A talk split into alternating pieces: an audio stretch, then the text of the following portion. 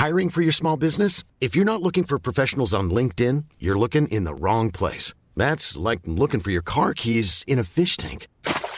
LinkedIn helps you hire professionals you can't find anywhere else, even those who aren't actively searching for a new job but might be open to the perfect role. In a given month, over 70% of LinkedIn users don't even visit other leading job sites. So start looking in the right place. With LinkedIn, you can hire professionals like a professional. Post your free job on linkedin.com slash people today. S'il vous plaît, mademoiselle, merci.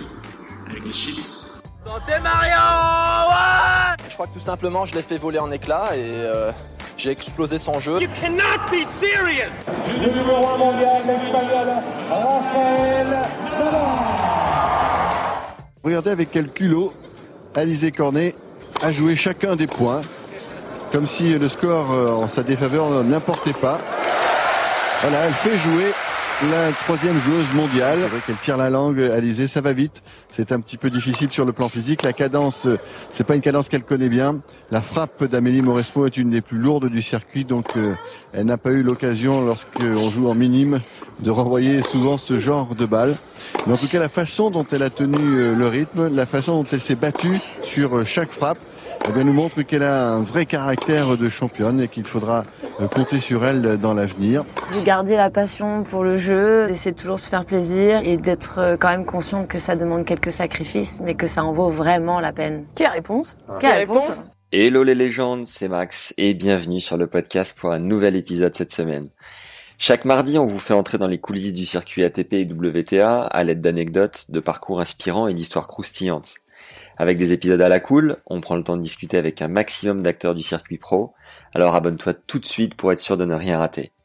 Ce qui nous aide considérablement, c'est de prendre 10 secondes pour nous mettre un commentaire sympa sur Apple Podcast et 5 étoiles. Alors pourquoi Apple? Parce que c'est la plateforme la plus utilisée pour écouter des podcasts. Ça nous permet d'être bien référencés et de faire connaître la chaîne pour avoir des invités de renom. En plus de ça, tu deviens instantanément une légende dans notre cœur. Et on vient de passer les 200 notes. On espère vraiment que ça n'est que le début de l'aventure.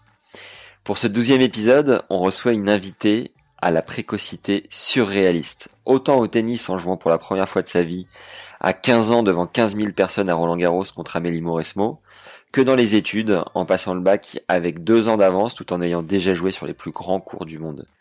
Cette joueuse a totalement explosé pour atteindre le plus haut niveau en tutoyant le top 10 à 19 ans seulement. Statut qu'elle avouera avoir eu du mal à assumer par la suite. On vous propose un échange très riche avec une joueuse qui a déjà 15 ans de carrière derrière elle et vous aurez bien évidemment reconnu Alizé Cornet. C'est donc une chance d'avoir sa vision sur l'évolution du circuit et notamment de l'ambiance dans le vestiaire. Après Marcos et son fissurage de l'espace, Alizé revient aussi en toute franchise sur son pétage de plomb qui a fait le tour de la toile. C'était à Indian Wells en 2018, totalement à bout de nerfs. Elle envoie bouler son coach et son petit ami. Épisode qui finalement lui a servi en se tournant notamment vers la méditation et en faisant évoluer l'aspect mental autour de son jeu. Puis vous verrez que ça a été à mon tour de craquer à deux reprises. J'ai confondu la Fed Cup avec la Coupe Davis et j'ai d'ailleurs pris un carton rouge paralysé. Toujours est-il qu'elle revient pour nous sur cette fabuleuse épopée de 2019, nous raconte aussi son meilleur souvenir en simple et une de ses pires galères sur le circuit.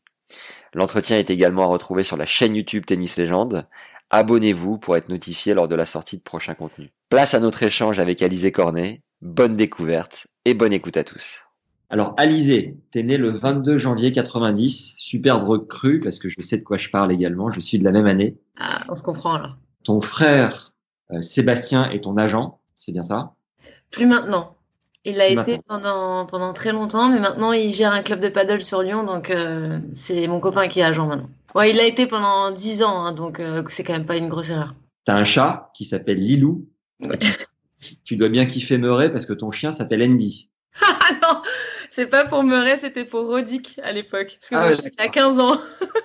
Très bien. Et ton chien est encore vivant, il a 15 ans? Il est encore vivant, il est en pleine bourre. Bon, il est sourd, mais il est encore bien fringant, ouais. Tu as commencé le tennis à 4 ans au TC des Arènes de Signes à Nice, à force de regarder ton frère jouer, a priori. Et 10 ans après, tu es championne de France, euh, donc en 2004. En 2005, tu es championne d'Europe. À 15 ans, tu es 645e et tu es wildcard à Roland. Tu gagnes ton premier tour, puis joues contre Mauresmo au second sur le cours Suzanne Langlaine devant 10 000 personnes. Je m'en souviens bien parce que j'étais secrètement amoureux de toi, figure-toi. C'est génial. en 2006, tu es top 200. Tu as, joué, as déjà joué sur les plus grands cours euh, du monde et tu passes ton bac tranquille, comme si de rien n'était, avec deux ans d'avance. Pas, pas tranquille, hein, Maxime, pas tranquille du tout. C'est-à-dire? Ah, J'ai galéré pour l'avoir mon bac, j'avais pris beaucoup de retard et en plus j'ai dû renoncer à l'US Open euh, Junior pour euh, pouvoir le passer en septembre, parce que j'étais passé en session de septembre pour pas justement sacrifier Roland Garros.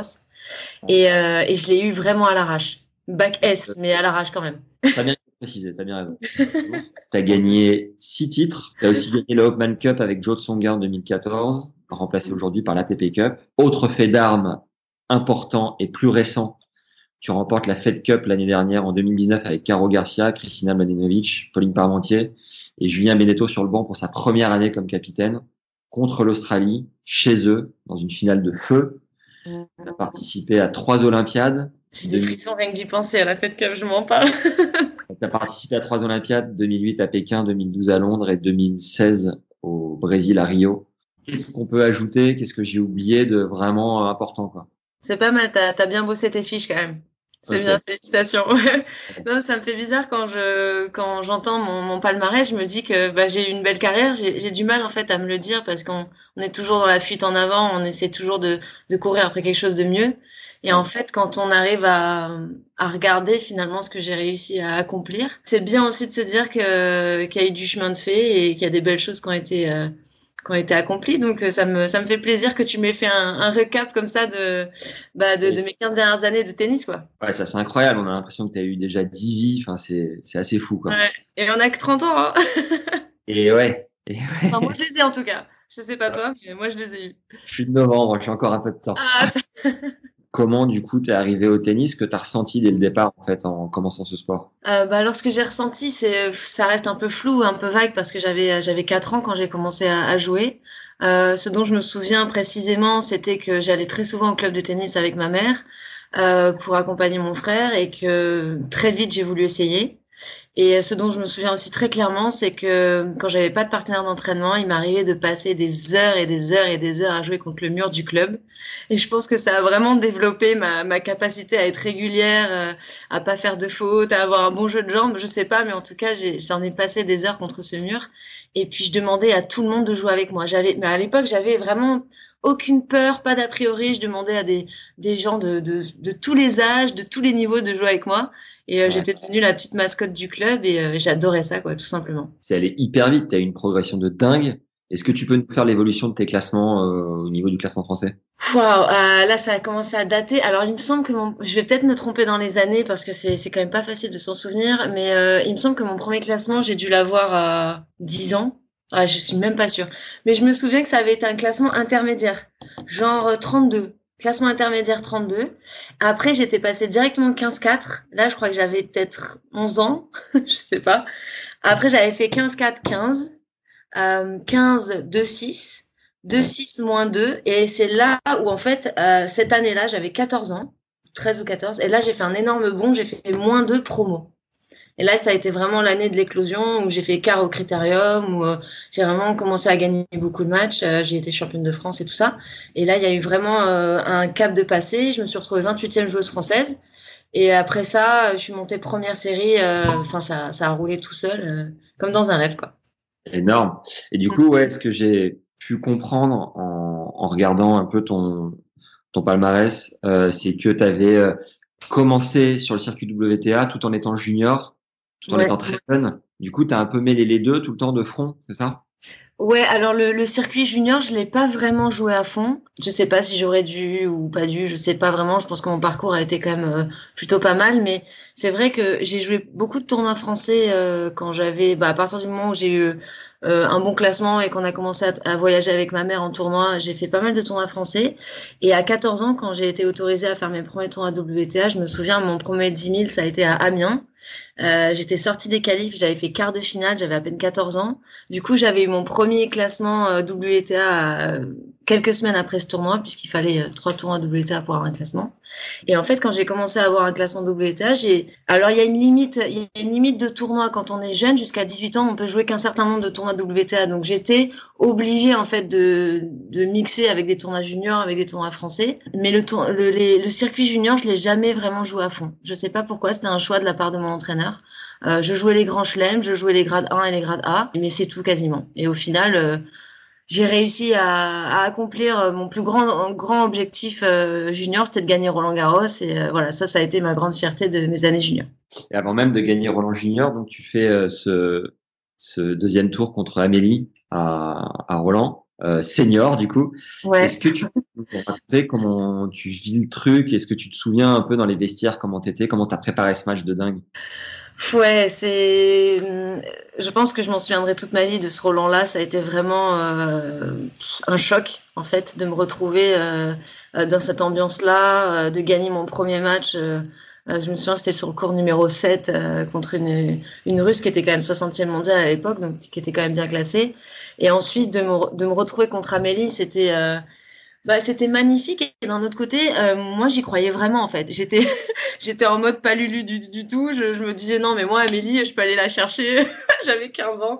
Enfin bon, voilà, j'étais, j'avais un peu le, la naïveté de mes 15 ans, mais finalement, c'était beau, je trouvais, de, de, de pas avoir de limites mentales comme ça. C'est un peu ce qui nous manque par la suite, c'est qu'à chaque fois, on, on se met des limites, on se dit ah ça c'est pas trop possible et ça vient forcément avec le circuit parce que bon voilà on, on perd des matchs, on, on prend des, des claques dans, dans, dans, dans, la tête et, au final, on, voilà, on commence à se mettre des, des pensées un petit peu limitantes. Et là, à 15 ans, c'était pas du tout le cas.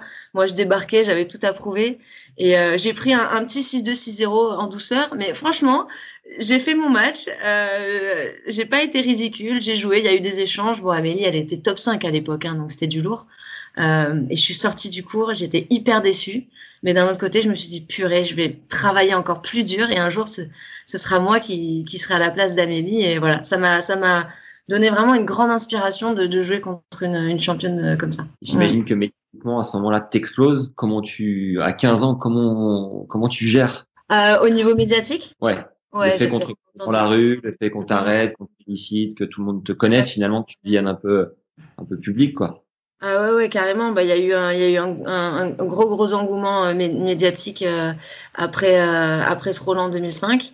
Et ce qui s'est passé, en fait, tout simplement, c'est que ma mère s'est dit, tiens, Alizé, euh, il me semble que c'est un petit peu trop euh, pour toi à gérer du haut de tes 15 ans. Tu sais ce qu'on va faire? Après Roland, on va partir 10 jours à la montagne, s'isoler, sans téléphone, sans télé, sans rien du tout. Oh. J'ai passé 10 jours dans mon cabanon de Saint-Martin-d'Entrône, là-haut, dans, dans, dans les Alpes. Et en fait, quand j'étais revenue de ce séjour à la montagne, ben tout s'était apaisé forcément parce que c'est un peu ça, hein, le, les médias, c'est que ça monte très haut mais ça descend aussi vite. Et au final, elle a réussi à me protéger de ça, du fait que presque il y avait peut-être des risques que je me prenne pour une autre ou quoi, j'en sais rien. J'ai j'ai plutôt été éduquée avec les pieds sur terre, mais on sait jamais comment on peut réagir à cet âge-là. Et elle s'est dit non, non, mais on va pas prendre le risque. Là, ça, la tête, elle commence à enfler un peu. Hop, à la montagne, un petit stage. Et au final, je suis revenue, j'ai repris ma vie normale avec mon entraîneur, avec mes parents, et c'est passé euh, comme une lettre à la poste. Elle a été solide. Euh, ma, mère, ma mère, elle est, ma mère mentalement, elle est très très solide. Lorsque Gouga a gagné euh, son premier Roland, la semaine d'après, il était engagé à Bologne sur un challenger. Oh, et son coach et son agent lui ont dit, écoute, si tu vas, si tu rentres au Brésil après avoir gagné Roland, tu vas perdre tellement d'influx, tu vas tellement t'éparpiller, va jouer ce challenger. Il a fait le chal, il fait finale, donc il perd en finale. Déjà, il redescend, déjà, il redescend un petit peu. Et en plus, il est resté focus euh, finalement sur son tennis. Et une semaine après, pareil, les médias étaient un peu redescendus. C'était un peu le, la même logique, quoi, tu vois, c'est incroyable. il a fait finale quand même, parce que moi, si je gagne Roland, je pense que je peux plus jouer au tennis derrière. Je suis tellement partie. Euh, c'est là où on voit ouais, j'aime bien les joueurs qui arrivent à, à, garder les pieds sur terre. Et puis, il a eu l'humilité d'aller jouer, d'aller jouer le tournoi et de le jouer à fond, parce qu'il y a des joueurs qui y seraient allés, qui auraient balancé au bout d'un ou deux tours. On la connaît l'histoire. Mais voilà, c'est pour ça que Guga, c'était un champion pareil, euh, si humble et, euh, ouais, et si grand, quoi. Ça m'impressionne entre guillemets résumer ta carrière euh, en junior. Est-ce que tu peux nous donc tu nous as dit que ton meilleur souvenir c'était Roland. Est-ce que tu peux nous le raconter un peu, nous transmettre des images, peut-être une anecdote ou deux que tu as en tête? Euh, Roland, c'est marrant parce que j'étais tellement en mission pendant ce tournoi de, de Roland que j'ai très peu de souvenirs. C'est comme si en fait j'avais été comme un robot toute la semaine. Et finalement, les, premiers souvenirs vraiment marquants que j'ai de cette semaine, c'est à partir des demi-finales où je me souviens, j'avais gagné 6-4 au troisième contre une fille qui s'appelait Mileskaya, qu'on n'a jamais plus vue après. Et j'avais joué sur Suzanne Lenglen et je me souviens, j'avais été malmenée tout le match et j'avais réussi à gagner en jouant petit bras, en étant euh, vraiment très très stressée et le public m'avait porté à bout de bras. Et ça, ça m'avait vraiment bien chauffé pour la finale. Et ensuite, en finale, euh, j'avais gagné en 3-7 contre euh, Duque Marino, une Colombienne qui a fait une bonne petite carrière après ça. Et euh, voilà, j'avais perdu le premier set et après je m'étais ressaisie et j'avais j'avais eu un surplus d'agressivité, de détermination et, et j'avais gagné en 3 sets et, euh, et je me souviens l'émotion sur la balle de match, c'est ça a beau être un tournoi un tournoi junior, un grand chelem junior, ça procure quand même des émotions de, de fou quoi et euh, et je me souviens, j'avais pleuré et après j'avais, je me souviens, j'avais levé mon trophée et j'avais vu mon frère pleurer aussi. Euh, ma mère et mon entraîneur être super émus. Je m'étais dit non mais ouais, c'est ça que je veux faire de ma vie, c'est euh, c'est donner des émotions aux gens que j'aime à travers le sport. C'est génial quoi. Et sur les trois autres euh, tournois du Grand Chelem en junior, c'était quoi tes, tes, meilleurs résultats? Alors j'ai jamais fait l'US Open Junior euh, parce que ça tombait jamais bien. Je sais pas, une année bah, j'ai eu le bac. Euh, l'année d'après, j'avais arrêté les juniors et l'année d'avant, euh, je, je, sais pas, j'étais pas allée et j'ai jamais fait Wimbledon junior non plus. Donc c'est ah, alors ça Wimbledon junior, c'est parce que mon entraîneur m'avait toujours dit que je n'arriverais jamais à jouer sur gazon. Du coup, on avait carrément, euh, on avait carrément zappé euh, sciemment Wimbledon parce que pour lui, ça servait même à rien que j'y aille parce que j'avais aucune chance de gagner un match. Euh, vivement les, vive les croyances qu'on me mettait dans la tête quoi à cette époque. du, coup, ouais, du coup, j'avais fait euh, juste l'Australian Open euh, deux fois et j'avais fait euh, demi-finale une année contre Pavlyuchenkova qui gagnait tout à l'époque. Et je crois que c'était la même année euh, où je gagne Roland en 2007, il me semble. Mm. Non, la question qu'on a derrière, c'est est-ce que tu peux nous raconter ta traversée des futurs et des challengers? Parce qu'on a eu essentiellement des hommes sur ce podcast. Chez les femmes, c'est un peu différent, c'est des 10 000, c'est ça? Euh, euh, Plus maintenant, ça a changé, non? Euh, Je sais même plus. Est-ce que c'est pas 15 000 maintenant le minimum? Okay, À l'époque, c'était les 10 000, ouais. ouais. C'est un petit peu différent avec toi, c'est que ça allait tellement vite, ça allait, euh, tout s'est enchaîné tellement rapidement, mais quand même, est-ce que tu peux nous faire un, un petit flashback sur cette traversée du circuit secondaire, on va l'appeler comme ça, ouais. avant d'accéder vraiment aux, aux 100 premières joueuses mondiales euh, Ouais, moi ça a été vraiment une traversée euh, éclair. Et euh, d'ailleurs j'ai eu de la chance parce que je sais qu'à partir du moment où on commence à stagner un peu sur ces tournois, c'est vraiment hyper dur de s'en dépêtrer parce que le niveau est quand même très fort, il faut le dire. C'est hyper compétitif. Les joueurs ont les crocs comme jamais parce qu'ils ont aussi envie de monter sur le, le circuit euh, primaire. Et, euh, et du coup, ben moi je suis arrivée à 14 ans, j'ai fait mon premier tournoi. j'ai eu un classement état qui a évolué super vite. Euh, et en fait, quand j'ai eu l'opportunité de faire autant de tournois que je voulais à 18 ans, bah, j'étais déjà top 100. Donc en fait, le, le ouais, ce, ce, circuit secondaire, je l'ai vraiment traversé. Je faisais des tournois français, quelques tournois euh, challenger, quelques tournois juniors, et ça s'est un peu fondu dans la masse. Je me souviens avoir fait, j'ai dû faire que deux ou trois 10 000 à peine dans toute ma vie. Euh, ouais. Sinon, après, je suis passée euh, très vite aux 25 000, 25 000, 50 000, 100 000. Et puis, euh, et puis après, j'ai eu la chance de me faire repérer. Donc, j'avais deux, trois wildcards par-ci, par-là.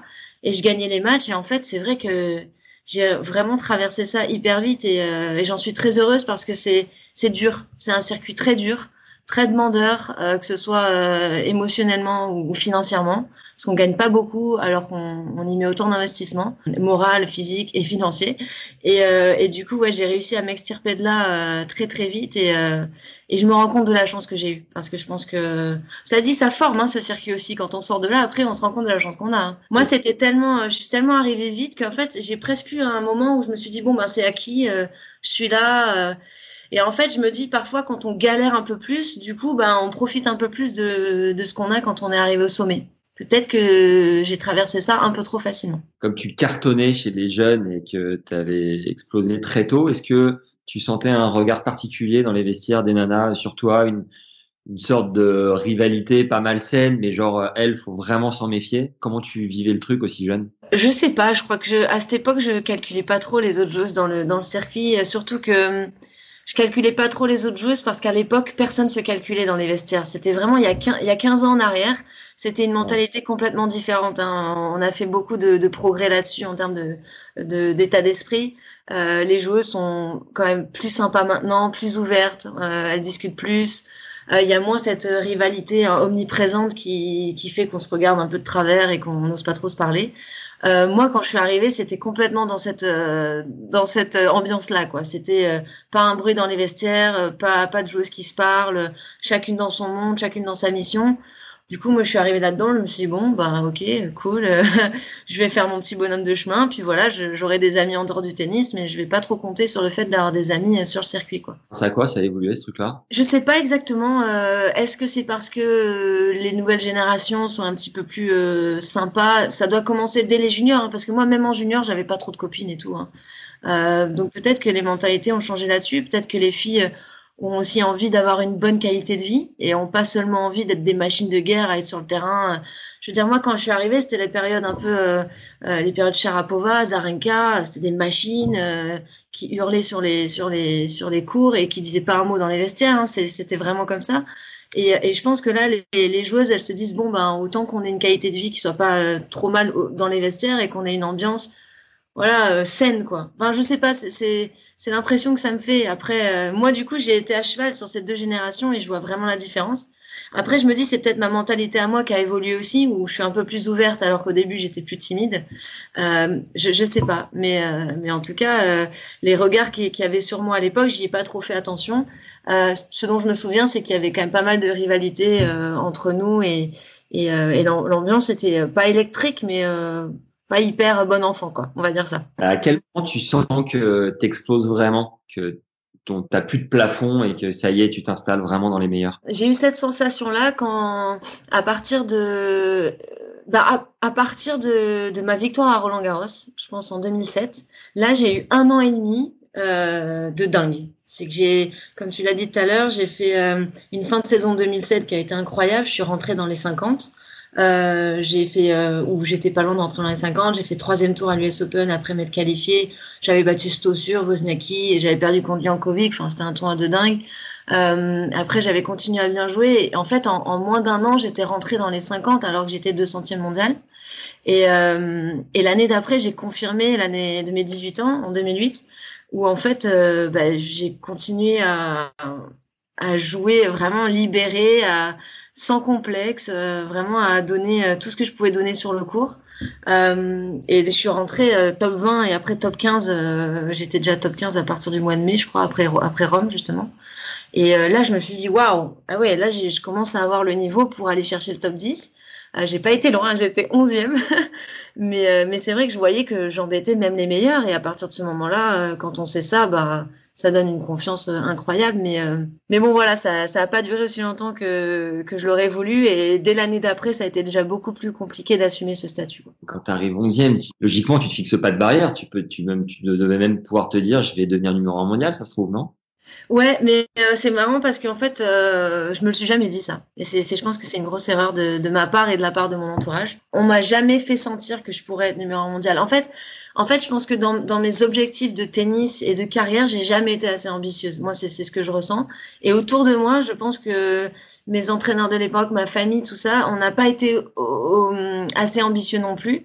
C'est que à partir du moment où je suis rentrée dans les 20, où j'ai failli être dans les 10, on était tous limite surpris de ce qui se passait en fait. C'était pas comme si euh, non mais t'es là où tu dois être, il faut aller chercher encore plus loin, euh, c'est que le début. Euh. tu vois, c'était presque waouh, je suis 11e mondial, mais qu'est-ce qui se passe? Combien de temps ça va durer? Est-ce que je peux garder ce statut Est-ce que je vais réussir? J'ai l'impression que dans d'autres mentalités, que ce soit de l'est ou américaine, ils se posent pas ce genre de questions en fait. Ils y vont et the sky is the limit quoi. Et moi malheureusement, bah, j'avais euh, pas cette culture là et j'ai toujours été euh, pleine de doutes sur mon niveau, sur ma légitimité, tout ça. Euh, je voyais, en plus j'ai toujours été très lucide sur mon jeu, donc je voyais mes mes, mes limites, mes faiblesses. Euh, et en fait, au lieu de me dire non, mais je vais compter surtout sur mes forces et puis voilà, je suis arrivée 11e mondiale euh, très vite et je peux aller chercher plus loin. Je me suis plutôt focalisée sur ce qui allait pas en fait et euh, mon, mon, état d'esprit négatif a, commencé à l'emporter sur tout le reste et au final, euh, voilà, je pense que quand on quand on n'a pas une ambition qui est surdéveloppée dans le tennis, on se fait bouffer par, par, par celles qui sont derrière parce que, parce que la compétition est hyper rude. Qu'est-ce qui est venu enrayer la machine, du coup, euh, bien que tu fasses une carrière honorable, mais euh, qui soit quand même un petit peu différente de ce, cette époque-là? Mm. Comment s'est passée la suite et l'évolution de, de, ta carrière? En 2008, je fais les Jeux Olympiques de, euh, de Pékin. Euh, là, je pense que ça a vraiment, j'ai vraiment pris une claque émotionnelle au, au, au JO de Pékin euh, parce que c'était vraiment un de mes rêves de gamine qui se, qui se concrétisait et les deux semaines que j'ai vécues là-bas, je, je peux pas, je peux pas t'expliquer, mais ça a été euh, les deux semaines les plus belles de ma vie, quoi. J'étais sur un nuage, euh, ouais, et, euh, et du coup, quand il y a eu un avant et un après JO, quoi. Quand je suis sortie de ces JO là, j'ai eu un, un coup de blues, quoi. Je, voilà, un coup de blues. En fait, il y avait tellement de choses qui s'étaient passées sur, les, sur la dernière année. Et je pense que j'avais accumulé tellement d'émotions et cette, euh, cette, cette participation au jeu, c'était un peu la, la goutte d'eau, quoi, dans, la, dans, la, dans le vase émotionnel. Et, euh, et après ça, j'ai eu un, une toute petite baisse de motivation. Euh, à la fin de l'année 2008, j'ai commencé à avoir une tendinite à l'épaule euh, que j'ai mis des mois à enrayer. Donc en fait, je pouvais pas servir à fond. J'avais hyper mal tout le temps. Je prenais des cachetons, des anti-inflammatoires sur chaque match. Et, euh, et ça, ça a aussi, euh, bah, ça a aussi amplifié un peu ce, ce, ce, cette période un peu de, de démotivation. Et je me souviens, j'ai commencé à, à j'ai fait huitième de finale à l'Australian Open en 2009. Euh, donc c'est là que j'ai atteint mon meilleur classement, 11e mondial, après cette, euh, après cette, ce huitième de finale. J'ai eu deux balles de match pour aller en, en quart contre Safina. J'ai perdu ce match et là, ça a bien fait péter le truc aussi. C'est que ces deux balles de match, j'ai mis vachement de temps à les digérer. Je me, je, je sais pas, je, ça, ça a été dur, quoi. Je, je, je sais pas comment expliquer ça. Je pense que tout combiné avec ma blessure, avec euh, cette période un petit peu plus difficile et tout ça, ça a un peu, ça a un peu, euh, ça m'a un peu fait exploser mentalement. Après, j'ai commencé à perdre des matchs que je devais pas perdre. Euh, du coup, j'ai perdu confiance, je me suis mis à poser de plus en plus de questions, et puis là, ça a été un cercle vicieux, c'est que j'ai, douté de plus en plus de moi, et on sait commencer dans le tennis, hein, c'est tellement euh, mental que, au final, si je crois, à partir du moment où j'ai moins cru en moi, à partir du moment où je, me suis dit que ça avait presque été un hold-up que je, que je sois arrivée aussi haut, et c'est ce qui s'est passé, c'est ce que j'ai cru. Voilà, à partir de, ce moment-là, le classement a un peu, euh, a un peu plongé, et puis euh, je crois que j'ai fini l'année euh, j'étais peut-être 50 et puis l'année d'après en 2010 ça a été un peu la cata quoi. Voilà. Voilà, j'ai fait que jusqu'à 2010, mais parce que là, c'est la carrière est longue, hein, donc c'est dur de tout résumer. Mais euh, ouais, j'ai eu deux trois, j'ai eu deux trois années à, à cette période-là. J'ai eu deux trois années des, vraiment difficiles. Euh, j'étais plus du tout heureuse. J'ai failli arrêter le tennis euh, maintes fois. J'étais, euh, j'étais au plus mal. J'ai fait une sorte de, de, de, petite dépression et tout ça. Donc, euh, je, je, ne voyais plus l'intérêt de continuer à jouer. Et puis, j'ai fait un choix assez, euh, assez judicieux en 2012, je crois. C'est que je suis montée m'entraîner à Paris avec Georges Goven. Et là, j'ai réussi à, hum, à rebondir. Voilà, j'ai été de nouveau bien encadrée, bien conseillée, bien entraînée. J'ai retrouvé mon tennis, j'ai retrouvé ma confiance. Et euh, deux ans plus tard, je suis remontée dans les 20 quand même. Donc ça, j'en suis fière parce que franchement, si on m'avait dit en 2010, quand j'étais en dépression et que je savais plus pourquoi je jouais au tennis, que j'arriverais quatre ans plus tard à retourner dans les 20, euh, bah voilà, j'en aurais été fière. Donc euh, comme quoi, c'est vraiment qu'une question de, de, de, comment les pièces du puzzle se mettent en place. Parce que le tennis, il est là, mais après, il y a tellement d'autres paramètres, en fait. Mm. T'as pas eu besoin de faire un break? J'aurais peut-être dû faire un break, mais j'ai jamais eu, entre guillemets, le courage de le faire. Parce... A lot can happen in three years. Like a chatbot may be your new best friend. But what won't change? Needing health insurance. United Healthcare Tri-Term Medical Plans, underwritten by Golden Rule Insurance Company, offer flexible, budget-friendly coverage that lasts nearly three years in some states. Learn more at uh1.com. parce que j'ai toujours eu la tête dans le guidon et, et j'avais peur de ce que serait ma vie sans tennis en fait tout simplement.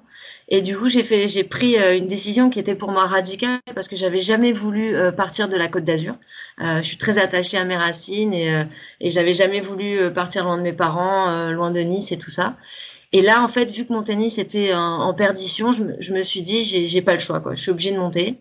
Et en fait c'est ce choix un peu qui m'a fait sortir de ma zone de confort qui m'a ouais qui m'a remobilisé tout simplement. Et puis je suis tombée sur des gens euh, qui ont vraiment euh, eu euh, une super approche de mon tennis à ce moment-là où j'en avais besoin. Et pas que de mon tennis aussi de, de mon attitude de mon approche mentale.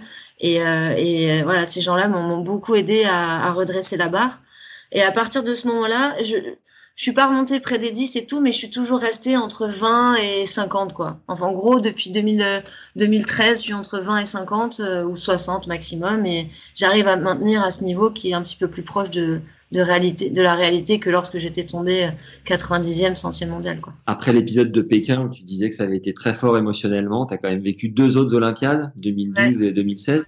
Est-ce que tu as ressenti à nouveau ce, ce petit craquage intérieur ou plus du tout C'était vraiment, euh, je sais pas, c'était digéré. Comment comment t'as vécu les autres Olympiades? Ouais, on va dire que j'étais j'étais préparée quoi. Je savais euh, à quoi m'attendre et puis euh, honnêtement les JO de Londres ils ont ils ont pas été euh, si ouf que ça pour le coup. Ah, c'était pas très bien organisé. Le Wimbledon était loin du village. Il y avait la moitié de l'équipe qui était au village puisque les gars étaient restés dans des maisons à côté de Wimbledon. Du coup l'équipe de France était scindée en deux. Il y avait juste Christina et moi au village et les mecs à Wimbledon. Donc il y avait pas vraiment de, de cohésion d'équipe et tout ça et même le village en lui-même, enfin tout était moins bien. Donc du coup, ces JO-là, ils sont passés crème. Euh, par contre, en 2016, ouais, j'ai repris une petite claque, mais une bonne claque cette fois, parce que pareil, j'étais un peu plus mature, 26 ans, un peu plus d'expérience et tout ça. Et là, par contre, j'ai retrouvé vraiment l'atmosphère de, de Pékin, et c'était exceptionnel. C'était exceptionnel, mais voilà, psychologiquement, j'étais un peu plus ancrée, j'étais un peu plus euh, prête à, à, prendre ça euh de plein fouet. Euh, et c'est quand même des, JO, c'est quand même des, une expérience qui est, qui est juste incroyable. Quoi. Et moi, quand j'ai appris le report des Jeux, j'avoue, euh, bon, c'était inévitable, hein, mais euh, ça m'a ça m'a donné un petit coup. Je me suis dit, ah, mince, euh, est-ce que je serai encore là l'année prochaine? Mais là, du coup, j'ai pas le choix. mais ouais, c'est ce que je voulais te demander. Qu'est-ce que tu ressens quand tu es sur le stade pendant la cérémonie d'ouverture, que tu vois tous ces flashs, ce show et tout. Comment t'es toi intérieurement à ce moment-là quand tu fais le tour? Ah, je pense que intérieurement j'ai 5 ans, c'est comme tout le monde. En fait, je pense qu'on est juste un, une bande de gamins de 5 ans qui sont réunis au milieu du stade et qui regardent les autres athlètes, euh, des athlètes qu'ils ont vus à la télé pendant des années, des, des, légendes, des immenses champions. Tout le monde est là ensemble, euh, représentant son pays avec le porte-drapeau et tout, avec euh, les hymnes nationales qui sont chantés, avec l'allumage de la flamme. Enfin, tout ça, ça fait que c'est un moment hors du temps, quoi. Euh, tant qu'on le vit pas, on, on peut pas se rendre compte de, l'impact que ça a en fait sur, sur sa vie d'athlète. C'est vraiment une consécration pour moi d'être dans ce dans ce stade olympique et et, euh, d'assister à l'allumage de la flamme euh, des Jeux olympiques auxquels je vais participer. Ouais, c'est quand même de, de faire partie, d'être acteur en fait de ça. C'est génial. Ça, ça c'est vraiment quelque chose moi qui m'a qui m'a beaucoup marqué. Est-ce que tu peux nous dire vraiment euh, la manière dont tu as travaillé ton jeu concrètement? Pour le faire progresser bah en fait ça, ça a vachement dépendu des, des, des, des périodes de ma carrière. J'ai pas eu les mêmes objectifs euh, à, toutes les époques, donc ça risque d'être long quand même si j'explique tout. Mais euh, mais euh, j'ai toujours eu un peu la volonté de rendre mon jeu plus agressif parce que je sais que c'est ça a été un, un, un, maillon un peu manquant dans mon jeu depuis depuis le début de ma carrière. moi j'ai tendance à être une joueuse de contre qui est un peu loin derrière sa ligne et euh, enfin à l'époque qui était un peu loin derrière sa ligne, qui remettait beaucoup de balles, qui faisait pas de fautes, physiquement euh, euh, bien prête et euh, voilà une, une, ratonne de terre comme on dit de base. Et en fait cette image là, euh, j'ai essayé vraiment de la faire évoluer parce que déjà à un moment donné je prenais moins de plaisir à faire ça. D'autre part mon corps a commencé à s'user à un moment donné parce que quand on fait ça pendant des années et des années, ben forcément ça s'use. Et puis j'ai commencé à trouver euh, beaucoup de plaisir à, à, jouer sur des surfaces plus rapides, euh, comme le gazon, le, le, dur. Ça a été, euh, il y a eu un switch même à un moment donné dans ma carrière quand j'ai eu 24-25 euh, ans, j'ai préféré même jouer sur surface rapide que sur terre battue où j'arrivais même plus à trouver mes marques. Et ça pour la bonne raison que Georges Goven, quand je suis montée à Paris, m'a fait changer de prise de coup droit. Donc j'avais 22 ans. Ça faisait 18 ans que je jouais avec la même prise. Bon, je pense qu'elle avait un peu tourné au fur et à mesure, mais ça faisait quand même un moment que je jouais avec cette prise très très fermée de terrienne. Et il a pris le pari de me faire changer de, de prise. Donc à 22 ans, je ne sais pas si euh, tout le monde se rend compte ce que ça implique. Euh, c'est qu'on ne sait plus jouer pendant trois mois. Hein. C'est qu'à chaque fois que je touchais un coup droit, ça partait direct dans le mur. Et au final, il avait, il avait pris ce, ce, ce pari-là parce qu'en fait, on voulait vraiment faire évoluer mon jeu d'une manière plus agressive et le rendre plus efficace sur surface rapide. Et avec cette prise très fermée, c'était impossible. Et je me suis accrochée, je me suis battue, on a tenu notre notre ligne. Et au final, euh, et au final, je pense que c'est vraiment ça qui m'a fait évoluer, qui m'a permis de remonter au classement. Et puis euh, là, depuis que je travaille avec ma nouvelle entraîneur euh, depuis euh, six mois, là, bon, bah, du coup là, on est à l'arrêt, mais euh, euh, on a vraiment mis comme objectif de monter un peu plus au filet. Et je suis contente parce que dès les premiers tournois de l'année, cette année à Auckland et en Australie, Euh, j'ai vraiment suivi cette ligne de conduite. Et dès que je peux, je monte au filet et je me, je me fais un énorme kiff à chaque fois parce qu'en plus, j'ai plutôt une bonne main au filet, mais c'est juste que je me crée jamais les opportunités pour monter. Et là, maintenant, j'ai envie d'économiser un peu mon corps et de me faire plaisir. Et je pense que la nouvelle Alizée 2.0 après confinement et après reprise du circuit, ce sera celle qui, qui sera un petit peu plus audacieuse et qui ira un peu plus au filet. Et tu as gardé la prise de Georges et oui, bah pas le choix. Hein. J'allais pas retourner. À... Après, c'est vrai que ça, ça tourne un peu. Le truc, c'est quand on joue au tennis, tout est en évolution. Euh, les prises changent un peu, les appuis, les trucs. Enfin, si on fait pas gaffe, on reprend très rapidement des mauvaises habitudes.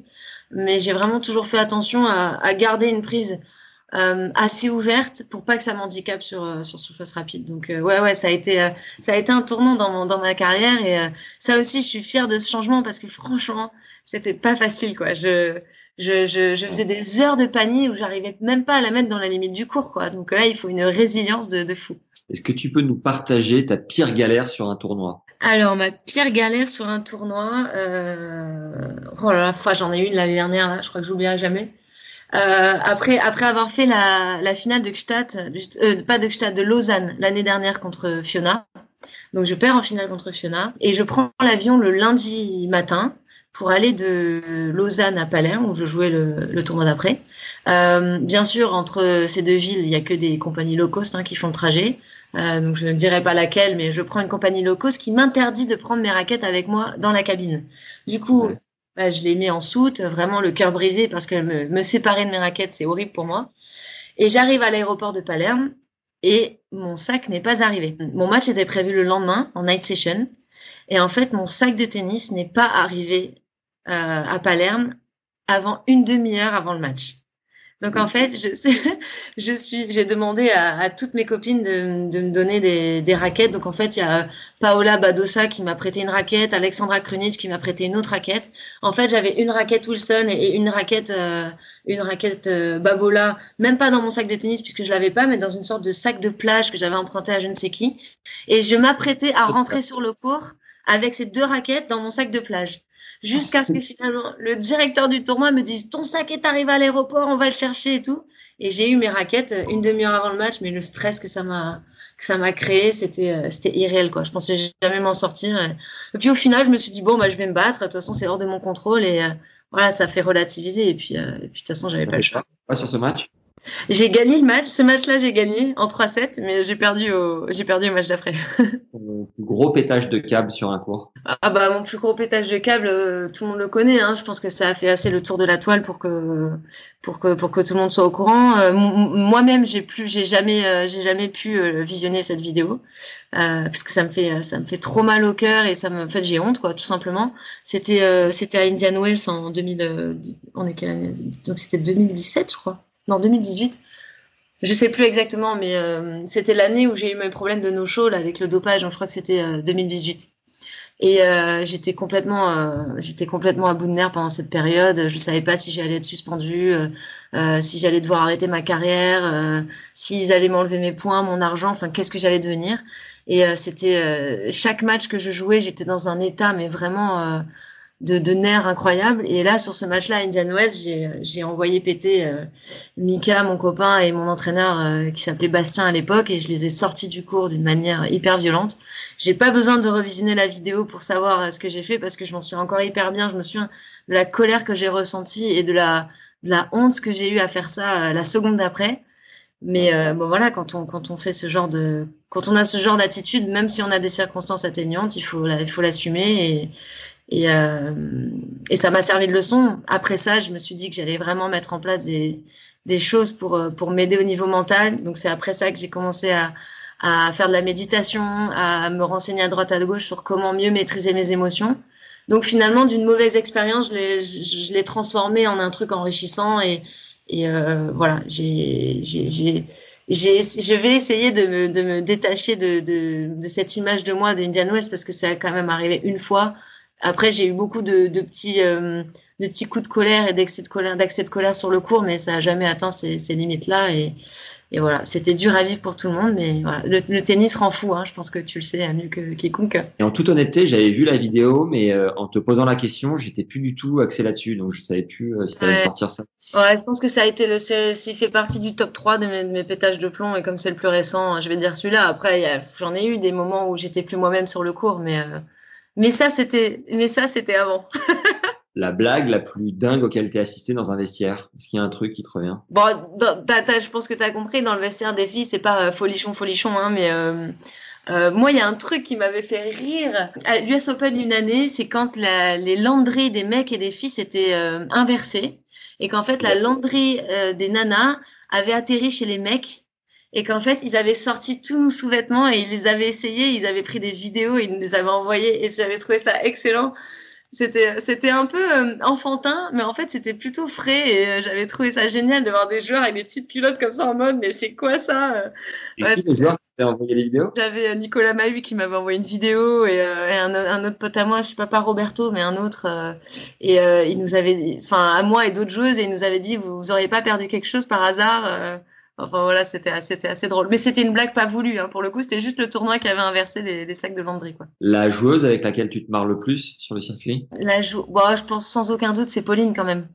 Pauline, c'est c'est vraiment euh, c'est ma collègue quoi. C'est c'est ma compère, mon acolyte. euh, c'est une de mes meilleures potes sur le circuit. et C'est celle avec qui j'ai le plus de complicité. On se connaît depuis le tout début. On a quasiment commencé notre carrière ensemble. Euh, elle a quatre ans de plus que moi, mais on a vécu notre première sélection de Fed Cup ensemble. On a fait notre bisutage ensemble. On s'est suivi toutes ces années sur le circuit. Euh, on a eu des hauts et des bas, mais, euh, mais, mais sur ces dernières années, c'est vraiment la joueuse dont je suis le plus proche. On s'est, on s'est énormément rapproché avec la maturité, avec, euh, avec la vieillesse, quoi. Et euh, du coup, non, ouais, en, en tournoi, c'est vraiment, quand je la vois, c'est, c'est mon petit rayon de soleil, quoi. Énorme. Mm. Est-ce que tu as des superstitions un peu irrationnelles euh, sur le circuit, des choses que tu n'expliques pas trop? Alors moi, je suis pas trop superstitieuse comme joueuse. Dieu m'en garde parce que c'est, ça doit être horrible d'être attaché à des, à des trucs pareils. Déjà qu'on est à moitié fous tous. euh, si en plus t'as des superstitions par-dessus, euh, bonjour. Par contre, il y a, y, a, y a un truc que je fais sur le cours qui est vraiment, euh, même moi, je peux pas me l'expliquer, mais on va dire que ça fait partie des, des petits rituels du joueur de tennis, c'est que je, je demande ma balle toujours du même côté. Et, et c'est toujours le même ramasseur de balles qui doit me donner la balle de ce côté-là, et, et de l'autre côté du cours, c'est de l'autre côté. Et euh, par exemple, si la balle, si le ramasseur n'a pas de balle, parce que ben voilà, les balles sont ailleurs ou quoi, et je peux rester planté euh, devant pendant une minute à attendre que la balle soit dans ce coin. Ça ne, C'est ça, bon. ça ne peut pas être autrement, quoi. Et c'est lequel le point Alors quand je me lève, euh, parce que en fait, je le fais tellement automatiquement que quand je réfléchis, je sais pas. Donc quand je me lève de ma chaise et que je vais à gauche, je vais à gauche, je donne ma serviette là et je demande la balle donc euh, au coin euh, opposé. Par contre, quand je me lève de ma chaise et que je vais à droite, là je donne ma serviette de ce côté-là et je demande les balles là. Non mais vraiment c'est voilà et c'est toujours pareil. Donc il y a le coin pour la serviette et le coin pour les balles et ça, ça il faut pas que ça change. C'est c'est c'est sacré quoi. Ouais, j'ai un petit chien, un petit Jack. Elle me demande la sienne. Attends, ça va prendre 10 secondes. Elle l'a coincé. Ah, le- t'as un Jack toi aussi? Ouais, ouais. Mais non, j'adore. Elle est totalement passionnée de balles de tennis. Et ça faisait Mon chien me aussi, réclame. il adore. On l'appelait le chien de la balle tellement il aimait ça. Elle est où? Et il est où le chien? C'est un petit euh, croisé, bien évidemment. Oui, c'est un croisé, c'est pas un Jack, un vrai Jack ça. Enfin, pas un vrai, je veux dire. Ah, c'est génial. Alors, euh, j'imagine que évidemment, tu te connais bien mieux aujourd'hui qu'à tes débuts euh, sur le sur le circuit. Finalement, ton meilleur souvenir en carrière, c'est peut-être la, la Coupe Davis qui s'est euh, Le qui s'est jouée l'année dernière. T'as dit quoi? C'est pas quoi c'est pas la- Oh là, ouais, pardon. Ah là que- là, ça, chez nous, c'est carton rouge. Ah. J'imagine que ton meilleur souvenir en carrière, c'est peut-être la Fed Cup que, t'as- que vous avez remportée en 2019. Peut-être que je me trompe, je sais pas. Est-ce que c'est ça? Euh, c'est- l'un de mes meilleurs souvenirs. Après, c'est difficile de les mettre en de mettre les souvenirs des, des victoires individuelles avec les victoires par équipe. C'est c'est des émotions vraiment différentes. Donc, euh, mais c'est ouais, définitivement, on va dire l'un de mes, mes top 5 de meilleurs souvenirs, ça c'est sûr. Est-ce que tu peux nous isoler d'ailleurs, euh, bah, du coup, un, un, un de tes meilleurs souvenirs, on va peut-être dire le meilleur souvenir en, en solo, et, euh, et puis après nous raconter un petit peu euh, de l'intérieur, une anecdote ou deux de la Davis, la, la Fed Cup. Deux J'allais fois. dire la- La double carton, c'est terminé. Pas provoque. Ma Mon meilleur souvenir euh, de victoire individuelle, c'est quand même dur de la battre. Celle-là, c'est quand j'ai battu Serena à Wimbledon en 2014. Euh, c'était en huitième de finale. Euh, non, c'était au troisième tour, donc c'était pour me qualifier pour les huitièmes de finale. Je l'ai battu en 3-7. Ça avait été un match dantesque où j'avais vraiment hyper bien joué. Et en fait, la petite anecdote entre guillemets de ce match et de ce tournoi, deux jours avant le début du tournoi de Wimbledon, j'ai perdu ma grand-mère. Euh, elle est morte d'un AVC et euh, entre le deuxième et le troisième tour, donc en fait euh, pendant le jour off entre mon deuxième et mon troisième tour, j'ai fait l'aller-retour sur Nice pour aller à ses funérailles. je suis partie, je me souviens, mon match contre Serena, c'était le vendredi. Je suis partie le jeudi matin à 6h du match, j'ai eu mon avion pour Nice et je suis revenue le soir à 20h. Et le lendemain, j'avais mon match contre Serena et là, je l'ai battu sur le cours numéro 1 et enfin, c'était tout était juste irréel en fait, tout. Et euh, il y avait un melting pot d'émotions en fait. Euh, il y avait la tristesse d'avoir perdu ma grand-mère, la fatigue d'avoir fait cet aller-retour à Nice, euh, la surprise, la joie d'avoir battu Serena. En plus, c'était la deuxième fois de cette, année-là puisque je l'avais battue aussi à Dubaï. et puis voilà, la, la, fierté de me qualifier pour les huitièmes de Wimbledon, alors que 7-8 ans auparavant, je te rappelle que mon entraîneur me disait que je pourrais jamais gagner un match sur gazon. Donc là, elle a envoyé un texto à la fin du match. C'est lui qui m'avait envoyé un texto, ouais. Et euh, c'est vrai que là, j'avais vraiment envie de l'appeler et lui dire bon, bah, pour, pour une fille qui sait pas jouer sur gazon, je me débrouille quand même pas si mal. Et euh, ça, ça a été fou, ça a été vraiment, vraiment très fort. C'est une semaine euh, incroyable. donc ça, je le mettrai quand même en, numéro un. Et puis après, évidemment, il y a la victoire à, Roland en junior. Et puis, il y a le match lors de mon premier Roland en, 2005, là où j'avais euh, j'avais euh, battu la fille 60e mondiale quand j'avais 15 ans. Ça, c'est des matchs vraiment référence. Après, c'est sûr que hum, à chaque fois que j'ai gagné un titre, ça a été euh, la balle de match pour gagner un titre. C'est quelque chose d'irremplaçable parce qu'en fait, on sait que quand on a gagné cette balle de match, quand on a gagné ce match, il y en a plus derrière. On est arrivé au bout, quoi. Parce que même si on est content de gagner dans un tournoi, il y a toujours un match derrière où on peut se prendre une, claque et l'aventure peut s'arrêter finalement du jour au lendemain. Là, quand on gagne un titre, c'est c'est l'aboutissement de quelque chose. Et ça, c'est vraiment très fort aussi. Et après, par rapport à la Fed Cup, ben, la Fed Cup, euh, il y aurait tellement de choses à raconter. Je pense qu'on pourrait presque faire un, podcast d'une heure que sur la Fed Cup, quoi, tellement c'est une aventure humaine de malade. Euh, si j'ai une anecdote à raconter sur la finale en particulier, euh, désolée Caroline, hein, tu m'en voudras pas, mais quand on a gagné, ça me fait encore rire. Je n'avais jamais vu Caro dans cet état. C'était, elle était déchaînée. Je ne l'avais jamais vue comme ça. On la regardait avec des yeux. Ah, il y avait euh, de la joie, du soulagement, du lâcher prise, mais comme je l'avais jamais vu lâcher prise. Et c'était fantastique de la voir comme ça, surtout euh, quand on savait d'où on venait en début d'année, qu'elle avait dû se réinsérer dans l'équipe, ça avait été compliqué, tout ça, machin. Et là, on finissait avec le trophée et je la voyais exulter comme ça, mais c'était... Euh, ah, c'était kiffant, c'était kiffant. Donc, l'anecdote que je dirais, c'est euh, la, métamorphose de Caro quand on a gagné la Fed Cup, quoi. Voilà. Fait une fiesta de ma boule le soir même. On a fait une bonne fiesta, on était tous morts hein, parce que c'est c'est quand même euh, crevant ces week-ends-là. Mais ouais ouais, on a on a dansé jusqu'à 3-4 heures du matin. Euh, moi je bois pas d'alcool, mais euh, mais je sais qu'il y en a dans l'équipe qui ont un peu abusé sur l'alcool. En plus Bennett s'est cassé le pied en dansant, donc ça ça a été l'autre anecdote de la de la finale, c'est qu'il a dansé, il a pris un mauvais appui, il s'est fracturé le pied pour de bon, hein, il s'est fait opérer et tout. Euh, c'est pour ça qu'on le voit, on le voit arriver à l'Elysée euh, deux jours après avec les béquilles quand même, hein, pour aller voir le président. Donc ça, c'était fabuleux aussi. Donc voilà, euh, fiesta de dingue, bonne ambiance, euphorie. Enfin, c'est ouais, c'est dingue. C'est dingue parce que quand on vient d'un sport individuel comme ça, on n'a pas l'habitude de ces de ces joies partagées en fait et de groupe. donc ça rend les choses encore plus magiques, je trouve. avec Pauline, vous avez une discussion à trois avec Julien, Pauline et toi euh, où, vous demandez qui va jouer le, simple d'après. Normalement, tu étais programmé, mais finalement, tu es d'accord. je crois que tu laisses ta place à Pauline. Comment ça s'est passé mentalement?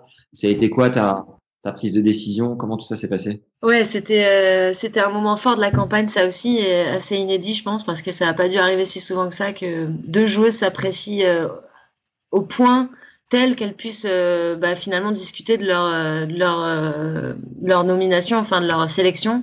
Avec le capitaine d'une manière hyper saine. moi, ça m'était jamais arrivé en, en, en, 12 ans de Fed Cup. Et euh, c'était lors de la demi-finale euh, à Rouen contre les Roumaines. Euh, moi, en fait, j'avais plutôt bien joué au, début de l'année. Hein, l'année dernière, j'avais fait un, bon, très bon début de saison. Mais je m'étais blessée contre Carolina Pliskova à Miami. Je m'étais fait une petite déchirure aux adducteurs. Donc j'avais eu trois semaines, trois semaines, trois semaines et demie d'arrêt. Euh, j'avais repris l'entraînement un peu avant la Fed Cup. On se mettait bien entraîné pour la Fed Cup. Tout allait bien. Je me disais que je savais que physiquement j'allais être peut-être un petit peu courte pour jouer le week-end. Euh, ça, je l'ai su euh, dès le début de la semaine d'entraînement. Mais c'est vrai qu'après avoir fait des sets d'entraînement et après m'être entraîné, j'avais quand même un bon niveau et franchement physiquement ma jambe elle tenait donc euh, tous les voyants étaient ouverts. Mais j'avais fait j'avais fait un set d'entraînement avec Pauline, je m'étais entraînée avec elle et je trouvais qu'elle frappait très très bien la balle. En plus c'était sur terre battue intérieure, elle adore cette surface. Et puis, euh, au moment où est venu le, le, samedi soir, donc on était à un partout. Et là, il y a Julien qui me convoque pour me parler et il me dit euh, bon Alizé, euh, pour demain, euh, Christina jouera pas en, simple parce que je vais vraiment la, je vais vraiment la préserver pour le double. Donc ce sera Caro qui commencera. Et ensuite, j'hésitais longuement entre Pauline et toi. Et c'est du 51-49 pour toi. Donc je pense que je vais te mettre sur sur le cours. Qu'est-ce que tu en penses? Là, je lui dis qu'est-ce que j'en pense, qu'est-ce que j'en pense. Euh, et là, je lui dis mais tu veux pas qu'on appelle Pauline et on en parle tous les trois. Et là, il me regarde comme ça en mode choqué. Il me dit mais t'es sûr et tout. Euh, bah, je lui dis bah ouais, je suis sûr. Enfin ça va, on, se connaît, on s'adore euh, et puis on va on va prendre la meilleure décision pour l'équipe. Putain, on peut le faire quoi. On n'est pas que des êtres égoïstes qui qui voulons absolument jouer. il faut vraiment faire le bon choix tactique quoi. Donc Pauline, se ramène. Je pense qu'elle était aussi assez surprise. Et là, on, on discute pendant 10 minutes. Et moi, j'avais toujours un tout petit doute par rapport à mon adducteur. Et je me suis dit, sur une demi-finale de Fed Cup, il suffit d'un mauvais appui, il suffit de, la petite tension supplémentaire, il suffit de, de tellement de choses. Si t'es pas sûr de ton corps à 100%, ça sert à rien de rentrer sur le court. Après, le fait que Bennett m'ait choisi, c'était euh, hyper valorisant et j'avais envie d'y aller. J'avais envie de pas le décevoir, surtout que j'avais gagné contre Mertens en février et j'avais vraiment envie de lui montrer que je pouvais gagner encore une fois. Mais j'ai dit à Pauline, j'ai dit, t'as joué tellement bien toute la semaine, t'es en super forme physiquement, tu joues l'acier. Franchement, je pense que t'as de plus grandes chances que moi de gagner ce match demain. Donc là, elle me regarde et surprise quoi. Et Bennett me regarde aussi et on se dit non mais ouais c'est ça la meilleure décision. C'est qu'il faut que Pauline joue parce que c'est elle qui a, qui a de meilleures chances de gagner et, et ça ça fait mal à mon ego de le dire mais c'est ce qu'il faut pour l'équipe. Et ça s'est passé comme ça et Pauline a gagné son match et on a gagné la demi et on a gagné la finale et et finalement, tout, tout est, ouais. Mais bon, des fois, euh, c'est pas facile quand on est un, on a un athlète de sport individuel de, de mettre son ego dans sa poche pour penser au bien-être de l'équipe, c'est quelque chose de super délicat. Euh, et je suis vraiment, vraiment contente de l'avoir fait parce que je pense que ça a été vraiment un tournant dans cette campagne. Euh, et, euh, et, au final, tu vois, je, je connaissais bien ma pote parce que je savais qu'elle allait gagner ce match. Et, euh, et elle l'a fait de belle manière. Et, euh, et au final, ça a créé des liens encore plus forts. C'est que maintenant, elle et moi, on est unis par un truc qui est, qui est encore plus fort que tout quoi. Donc c'est euh, voilà. C'était une belle histoire. Est-ce qu'il y a un bisutage en Fed Cup euh, comme il peut y avoir chez les hommes du coup?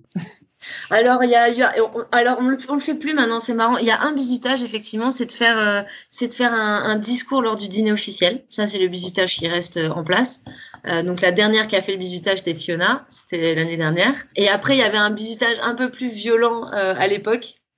C'était que le, le, le, dernier arrivant dans l'équipe, on lui retournait sa chambre. Mais je crois qu'ils font pareil en, en Coupe Davis. Sauf que eux, ils sont encore plus, euh, ils sont encore plus, euh, ils sont encore plus trash quoi. Mais euh, ouais, on a on a retourné quelques chambres et je me souviens en particulier de de Grégoire Jacques qui avait été sparring euh, pendant la finale à Strasbourg en 2016. Il avait eu quand même son matelas au bout du couloir. On lui avait jeté ses fringues par la fenêtre on avait mis, écrit au dentifrice sur le miroir, on lui avait mis du, de la colle ou du miel sous son oreiller. Enfin, ça avait été horrible, horrible. Et, euh, et voilà, mais on s'était bien marré. Mais depuis, on a arrêté parce qu'en fait, on trouvait que pour les femmes de ménage qui rangeaient derrière, c'était encore plus irrespectueux. Donc euh, voilà, on a arrêté cette tradition. Ah, vous aviez été très créative. Euh, tu à combien de sélections? Et est-ce que tu as un numéro, ton numéro sur le survêt de l'équipe de France? Bien sûr, j'ai un numéro. Et d'ailleurs, du coup, mon numéro, c'est le même que celui de Pauline, puisqu'en fait, comme on a été sélectionné en même temps, on a le même numéro de matricule. Et je ne vais pas te dire de bêtises, mais je crois que c'est 42. Mais je suis pas sûre à 100%. Ou 47 ou 42, je crois. Donc, euh, on a été les, la, la, enfin, les 42e joueuses à être sélectionnées en, en, équipe de France. Et par contre, pour ta, pour ta question de nombre de sélections, j'ai aucune idée. Ce que je sais, c'est qu'en 12 ans de Fed Cup, euh, ma première sélection, sélection c'était en 2008. En 12 ans de Fed Cup, j'ai dû rater, donc deux à cause du no-show, un à cause de... J'ai dû rater trois rencontres, je pense, pas plus. Merci d'avoir écouté la première partie de notre entretien avec Alizé jusqu'au bout. Surtout, ne t'arrête pas en si bon chemin, tu peux vraiment nous rendre service en partageant tout de suite l'épisode à deux potes à toi et en inscrivant tes amis au podcast directement sur leur téléphone parce que le bouche à oreille fonctionne à merveille. Pense à nous mettre 5 étoiles et un commentaire sympa sur Apple Podcast, c'est le meilleur moyen de nous encourager à tout donner chaque semaine. Tu peux aussi faire une story Instagram en taguant le compte Tennis Légende lorsque tu découvres un nouvel épisode, on te repostera illico. Avec Johan, le fondateur de Tennis Légende, on a aussi mis en place un compte Tipeee si tu veux nous soutenir. Entre la préparation, le tournage, le montage et la diffusion, chaque épisode représente environ 10 heures de travail. Tu peux nous encourager donc à tout donner chaque semaine à hauteur de 2 euros, soit un café par mois, ou plus si le cœur t'en dit. Le lien pour y accéder est dans la description, juste en dessous de l'épisode. Et pour finir, si t'es pas au courant, on fait des t-shirts légendaires que tu peux trouver sur notre boutique en ligne, boutique.tennislegende.fr, t'as le lien également juste en dessous dans la description de l'épisode. Voilà, c'est tout pour cette semaine. On se retrouve mardi prochain pour la deuxième partie avec Alizé Cornet. Belle semaine à tous. Ciao.